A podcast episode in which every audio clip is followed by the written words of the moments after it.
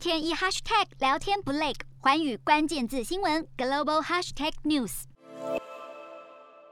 疫情重创新加坡经济，去年新国经济萎缩五点四趴，是一九六五年独立以来最严重的全年经济衰退。不过今年以来，新国经济逐步复苏，已经连续三季正成长，带动当地珠宝买气旺。新加坡睽违两年再度举办珠宝展，虽然疫情笼罩，但是买气依旧相当旺。现场的钻石项链虽然一条要价不菲，但是依旧吸引民众抢购。新加坡经济持续复苏，第三季经济较去年同期成长七点一趴，预估二零二一。全年 GDP 可望成长七趴，而这主要归功于东南亚经济体逐渐恢复更多经济活动，像是制造业以及批发贸易保持强劲成长，航空以及观光相关产业也因为新加坡扩大疫苗接种者旅游通道而持续复苏。如今，新加坡当局更预估，到了二零二二年，新国经济可望成长三趴至五趴。除了经济持续复苏之外，今年受到疫情影响，促进许多国家推动数位转型和科技发展，其中新加坡更成功打败日本、德国等。大国